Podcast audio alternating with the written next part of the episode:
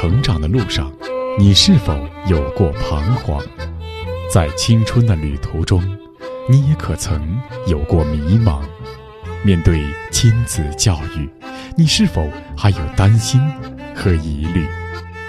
一起关注成长你我他，让生命与智慧一同成长。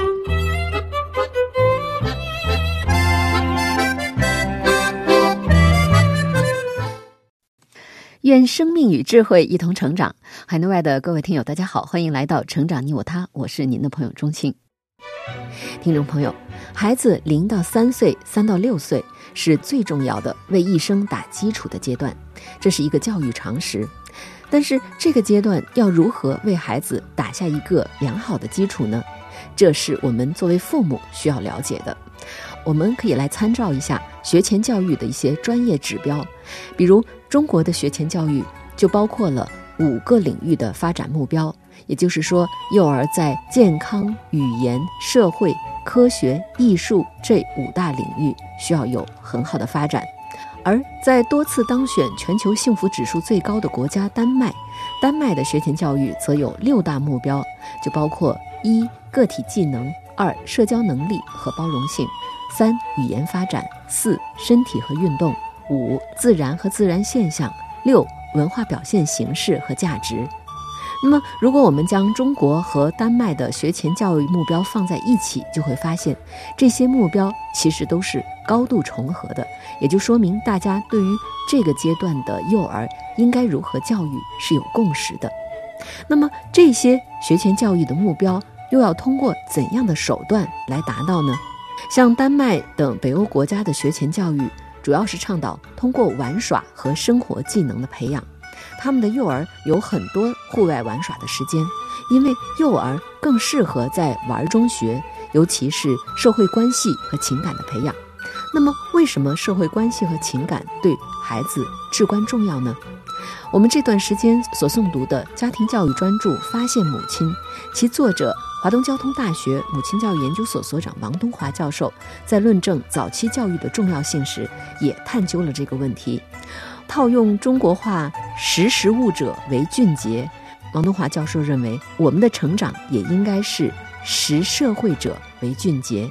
那今天的节目，我们就来聆听《发现母亲》第三章的第三节：“识社会者为俊杰”。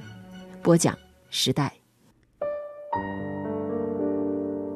识社会者为俊杰。人是思维的生物，人的思维发展不仅仅在于对周围物质世界的认知上，更重要的还在于社会关系，也就是人际互动中的协调能力。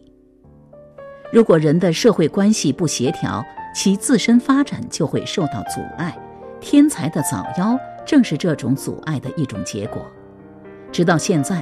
人们的思想意识中，天才仍然同早夭相连，因此人们在对孩子进行早期教育时，仍然疑虑重重，害怕孩子经过早期教育后，将来长大了会出现各种意外。尽管他们可能说不出具体理由，但毕竟可以数出这样的一些人来：李贺、王勃只活了二十七岁，舒伯特三十一岁，贾谊三十三岁，莫扎特三十五岁。拜伦三十六岁，肖邦、帕斯卡三十九岁，莫泊桑四十三岁，梵高四十七岁。为什么这些天才寿命不长呢？难道真与现在一般人所解释的那样，与他们的才情无关吗？其实并非如此。孔融是中国历史上著名的神童，他是孔子的第二十世孙，在当时声名极高，但后来却为曹操所杀。所杀原因是孔融除了汉族以外，一概都是他批判的对象。建安二年，曹操为了打击名门豪族，想杀一门四世三公的杨彪，孔融挺身为杨彪辩护。建安十二年，曹操为了平定边镇之乱，北征乌桓，他又写信嘲笑。曹操因想统一中国，连年用兵，致使粮食短缺，于是下令禁止造酒，他又加以嘲讽与反对。于是，到了建安十三年，便被曹操所杀。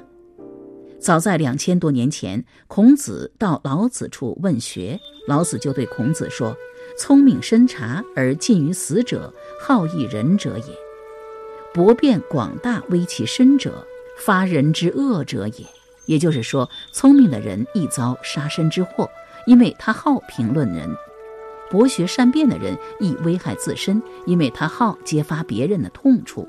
因此，宋儒程颐更是说，人生有三大不幸：少年登高科，一不幸；仗着父兄的势力做了能捞实惠的官，二不幸；有高才能文章，则是第三个不幸了。为何这些才华出众者常常被杀被戮呢？原因在于他们在自己所驰骋的领域独步风云，无人能比。因此，常常错误地认为自己在其他领域也是如此。阮籍来到楚汉相争最激烈的广武山，叹道：“时无英雄，遂使庶子成名。”这句话典型地反映出了那些高才者的心态。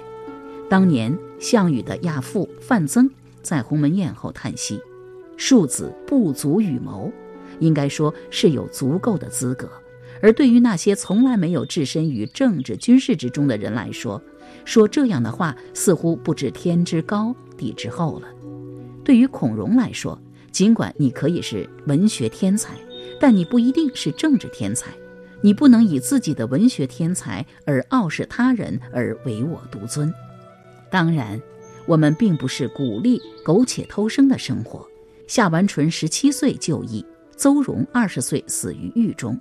谭嗣同、李大钊血沃中华，他们的死是他们一生最光辉的篇章，但完全没有必要在自己不懂的领域指手画脚、充当内行。中国向来有一种观念，即学而优则仕，认为文章写得好便能做官，便能做好官，便能做大官。但现实却是隔行如隔山，能写第一流文章，并非能做第一流的商人。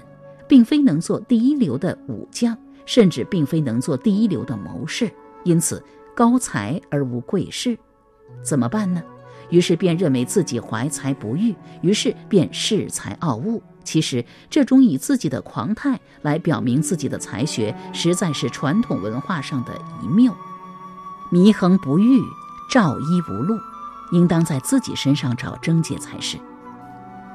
导致高才者不能同社会协调的另一个原因是，从小没有让他们对社会建立起一个正确的看法。这一点对于那些一帆风顺成长起来的神童来说更是如此，因为社会以一种特殊的面目呈现在他们的面前，而当他们不得不面对真实的世界时，便无所适从，窘态百出。尼里基哈奇是匈牙利一个著名的钢琴神童。有个心理学家还专门为他写过一本书。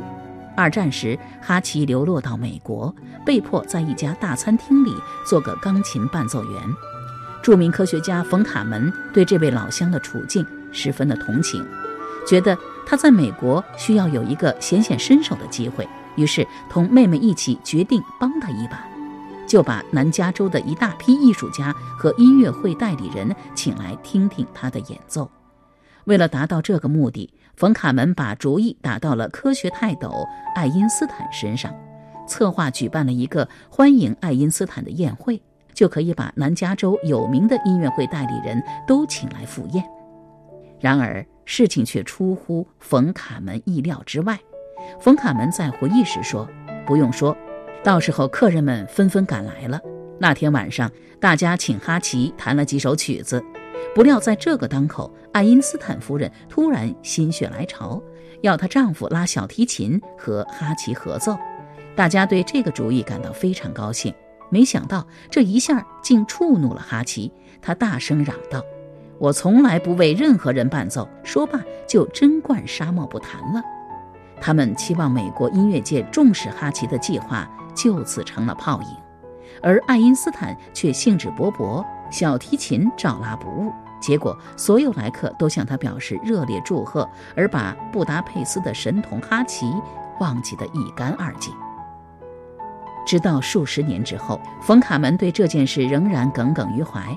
他在自己的口述自传中说道：“我看那位傲慢无礼的匈牙利朋友是大错特错了。其后几年，一位真正的钢琴大师凯瑟索斯和爱因斯坦合奏，就丝毫没有感到屈尊。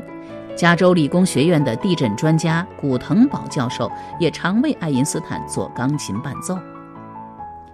以上列举的都是与社会关系难以协调的所谓神童。相反，我们再来看看历史上那些人生最为成功的人士。就会发现，他们无不深谙社会法则而谨慎从事。在中国民间有着广泛影响的郭子仪就是这样。郭子仪与唐王朝的功绩是巨大的，但是如果从历史的视野来看，各朝各代其实都有自己的功臣众将。郭子仪之所以有别他们，就在于历史上很多有功之臣，或因功高震主，或因权大遭忌。很少有好下场，而他虽然也屡遭谗言，但却富贵寿考，活到了八十五岁的高寿。为什么郭子仪能够如此呢？除了他的大智大勇，时时处处以国家大局为重以外，他对别人的尊重，应该是他取得人生成功的一大因素。平时他见客人时，姬妾都不回避，可是，一次御史大夫卢杞登门问疾，他马上屏退所有女眷。独自伏在桌上等候接待。过后，家人问他为什么，他说：“卢杞这个人很有才干，但面丑而心胸狭窄，半个脸是青的。你们女辈见了一定要笑，他会记恨在心，一旦得志，则我族将灭了。”后来，卢杞果然做了宰相。凡是过去看不起、得罪过他的，一律不能免掉杀身抄家的命运。而只有郭子仪一家，他一直非常敬重。另一个例子是三国时期的荀攸，曹操对他的军师荀攸曾有极高的评价，认为他外愚内智，外怯内勇，外弱内强。荀攸为曹操出了无数计谋，但从不居功自傲，而和他同时代的那些人，智可及，愚不可及。这也许正是那些感叹时无英雄。遂使庶子成名，不能最终成就大事业的一个最重要的原因吧。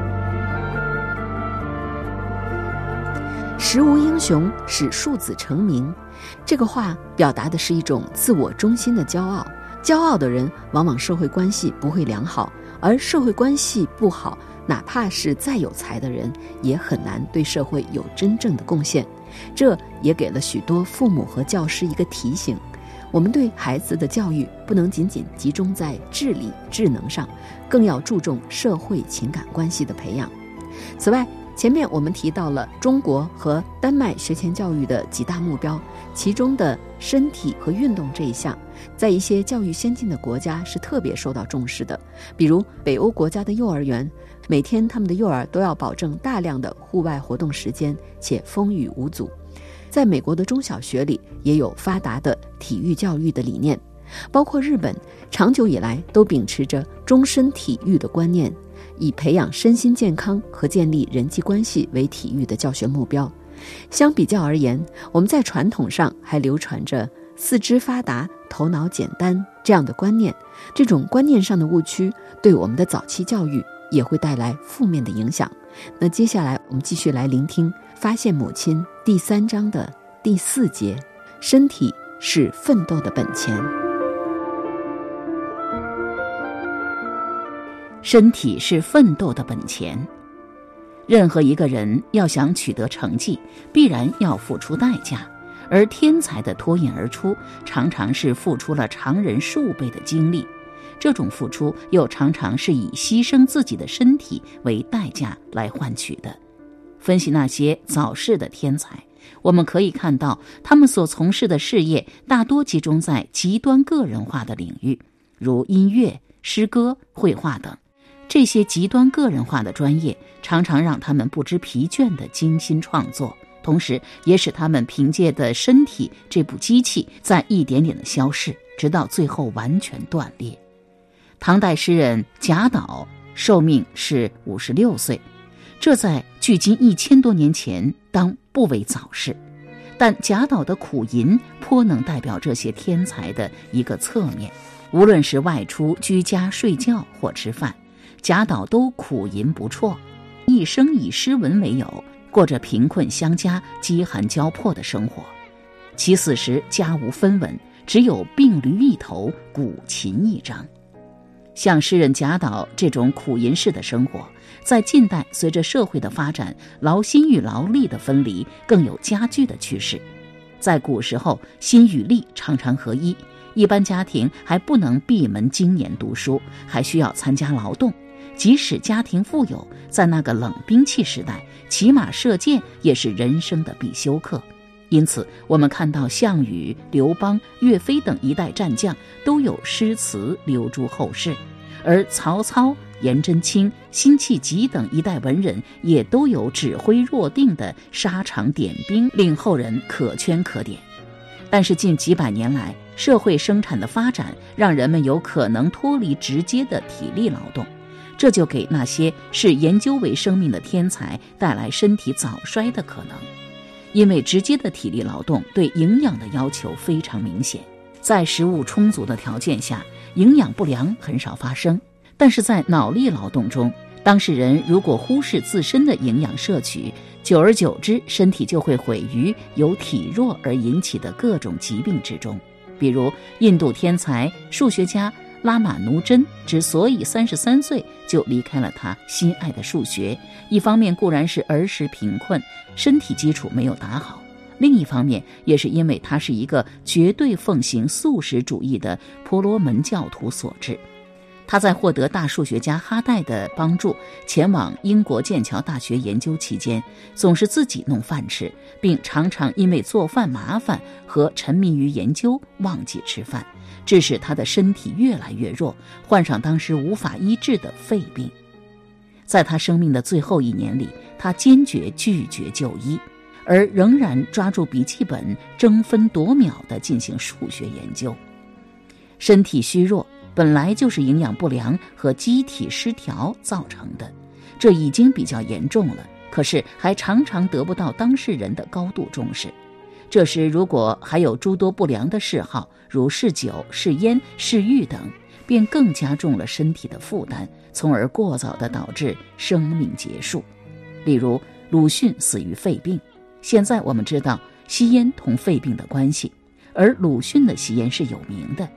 凡是和鲁迅先生见面比较多的人，大约第一个印象就是他手里面总有一支烟拿着，每每和客人谈笑，必定烟雾弥漫。这样的结果自然大大损害了鲁迅的健康。如果鲁迅没有此种嗜好，我们相信他的寿命一定会长得多，至少不会在五十五岁就离开这片还需要他战斗的土地。相反，如果看看那些享受的天才，我们就会发现，他们多与自然生活取得了较好的协调。著名的丹麦物理学家尼尔斯·波尔年轻的时候就对科学痴迷，经常晚上一两点钟还不肯结束试验，一味埋头研究而不懂得休息和锻炼。他的父亲认为这绝不是可喜的。认为，作为一个要想毕生献身于科学事业的人，必须懂得休息、娱乐和锻炼。因此，父亲找他谈了几次，一定要他改变这样的生活方式。再如德国哲学家康德，他幼年时身体非常虚弱，又肩高，个子也矮，看起来像个发育不良的人。但是他清楚地意识到，如果身体不好，则将一事无成。因此，为了锻炼身体，他在哥尼斯堡大学教学期间，每晚十点上床，清晨五点起床，每日讲课、与师生谈话、吃饭、散步的时间都是有严格的规定，连续三十年准确无误。康德的好朋友海涅曾戏谑地说：“我已经不相信城里大教堂的自鸣钟能胜过他的市民康德了。”人的身体犹如一台机器。是否善于保养，对它的性能和寿命都有至关重要的影响。我们常常因为急事需要借同事的自行车，一骑上去就知道车主是否会保养。同样的车子，善不善于保养，对车子寿命的影响是非常大的。人的身体又何尝不是这样？因此，天才因为身体原因而早逝，并不是必然的。这些人大多没有注意到这个问题，在儿童时没有养成良好的生活习惯，久而久之便力不从心，陨尸而去。保持身体健康的最大因素在于生活有规律。与哲学家康德一样，那些长寿者几乎全部都是有规律者。我们实在难以想象一个九十多岁的人是一个生活没有规律的人。可是我们显然对此注意不够，有时甚至有意鼓励他的反面，即没有规律。其典型便是对开夜车的赞美。在现在的年轻人中，几乎找不到几个不开夜车的人。开夜车成了一种平常。甚至成了一种刻苦和成功的象征。但是人的生活规律，我们的身体结构是在数百万年的日出而作、日落而息的节律中形成的。例如，人的体温在下午二到四时这段时间最高，在后半夜二到四时最低。这个差异，不论怎么习惯于夜间工作的人都没有两样。再如，社会正常生活仍是日生活，而不是夜生活；学校上课、单位上班的时间仍是日课日班。习惯于夜间工作的，便不得不经常急刹车，以适应社会生活的需要。而这种无规律的急刹车，对身体的损害更是巨大的。对于这种危害，我自己有着切身的体会，也许是受悬梁刺股。刻苦勤奋的影响，也许是读中学时远离家人、独处一室的便利，养成了晚上开夜车的习惯，并且一日重于一日。参加工作后，尤其是在写作《新大学人》时，更是日夜颠倒，深夜三四点才是大脑的兴奋期，早上吃完早饭后才去睡觉，下午三四点钟才开始醒来，依仗着自己年轻体健。信奉，只要是从事自己感兴趣的工作，工作多长时间都不影响健康。一味勤奋，结果心脏开始不予合作，才只有二十几岁，居然就时时感到心脏的存在。而我的体会是，一旦身体材料超过弹性变化范围，成了塑性变化，再想恢复就很难了。最好的做法就是防患于未然，将夜车改为早车才是。中年早逝曾经是中国知识界的一个沉重话题，它表明在很长一个时期，社会和个人都没有意识到身体不仅是属于个人的，更是属于国家的，或者说是与国家民族命运紧密相连的。因此，漠视对身体健康的关注，其结果是严重的，为改变中国社会一百多年来的被动落后。而让整个民族都处于一种疲于奔命的状态，无异于为了金蛋而杀下金蛋的母鸡，效果适得其反。在此，我们可以对照其他国家，比如北欧人的自信，一部分就是来源于他们对自己身体素质的强烈信心。从小，北欧国家的孩子在幼儿园和学校每天户外活动时间是必须保证的，风雨无阻。美国的学校体育是最受重视的科目，在日本幼儿园里，孩子赤身冬天在雪地裸跑也是传统项目。由此可见，世界各国都深知身体是奋斗的本钱，身体素质的提高应该纳入国家可持续发展战略规划中来。人民的身体素质应该是国家最可宝贵的一种资源。好了，各位听友，以上我们听到的是华东交通大学母亲教育研究所所长王东华教授所著的《发现母亲》第三章“大规律：天才何以成为天才”的第四节“身体是奋斗的本钱”。好，今天的节目到这就告一段落了。编辑钟庆，感谢您的收听，下期节目我们再会。